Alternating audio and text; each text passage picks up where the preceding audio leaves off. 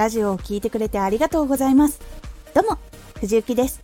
毎日16時と19時に声優だった経験を生かして初心者でも発信上級者になれる情報を発信しています。さて今回はレターの募集の仕方。これを最後まで聞いていただくとレターをどのように募集しているかわかるようになれます。少し告知させてください。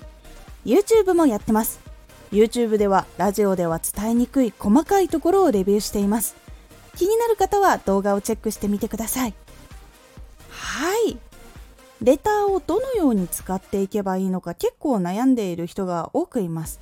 私もどんな風に使っているのか公式の発表しているやり方とか実際に募集している人とかを実際に見て研究をしていました。その時の悩みがこちら。レターの機能って何？レターってどうやって募集したらいいんだろう？みんなはどうやってレターを募集しているんだろう？この悩みを抱えた時にどのことを見返していけばいいのでしょうか？ポイントは3つ。1匿名でコメントを送れる。2テーマなどを公開してラジオで募集していることを言う。3質問感想話してほしいことなどを募集している。1匿名でコメントを送れる。リスナーさんの中でも名前を出してコメントするのが恥ずかしいという方もいらっしゃるので他の人に見られることなくラジオのパーソナリティの人にコメントを送ったりできる機能でもあります。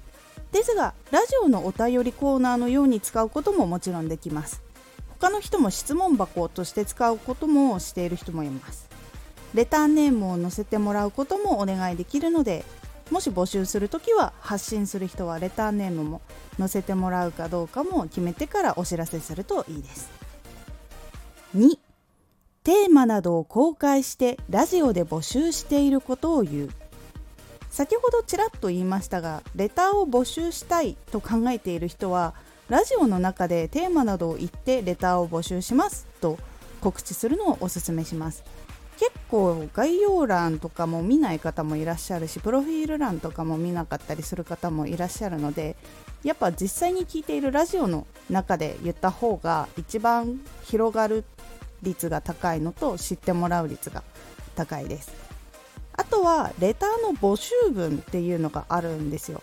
設定で変えることができるんですけどそこを変更することもできるのでテーマに合わせてレターの募集の文を変更するのもおすすめです。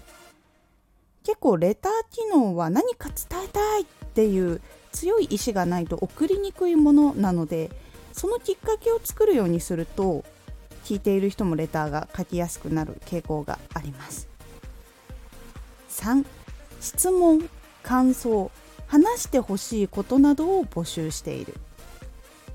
結構ラジオやっている方でレター募集している人は質問と感想と話してほしいことなどを募集していることが多いです。ちょっと変わったやつとかだったら人気キャラ投票とかそういうのをやっても面白いかもしれないですね。あでも自分で集計しなきゃいけないのでちょっと大変かもしれないですけどでもそういう感じの使い方もできたりするのでいろんなこうやり方を試していけるところでもあると思います。そして一緒にラジオを盛り上げたり質問に答えたりして今まで話していなかったラジオを作ることができて多くの人に届けることができます。感想を書いてもらってモチベーションになったり他の人の話を聞いて勉強することもできたりするのでいろんな自分のラジオに合った使い方をしてみてください。いかがだったでしょうか？レターの機能は自分で決めて募集をして作った方がやっぱいいです。先ほど言った通りレターはなかなか送りにくいものなのでそのきっかけを作ることでたくさんの人に参加してもらいやすくなります。いろんな企画を考えてみるといいです。今回のおすすめラジオ。よく聞かれる時間の探し方。自分のラジオはいつの時間がよく聞かれるのかを探す方法です。このラジオでは毎日16時と19時に声優だった経験を生かして初心者でも発信上級者になれる情報を発信していますのでフォローしてお待ちください。次回のラジオはラジオの発信範囲を変えるやり方です。こちらは今発信しているところ以外の人にも届けるためにはどういう視点を変えて考えればいいのかっていう感じのお話になっておりますのでお楽しみに。Twitter もやってます。Twitter では活動している中で気がついたことや役に立ったことをお伝えしています。ぜひこちらもチェックしてみてね。コメントもレターもいただけると本当に嬉しいです。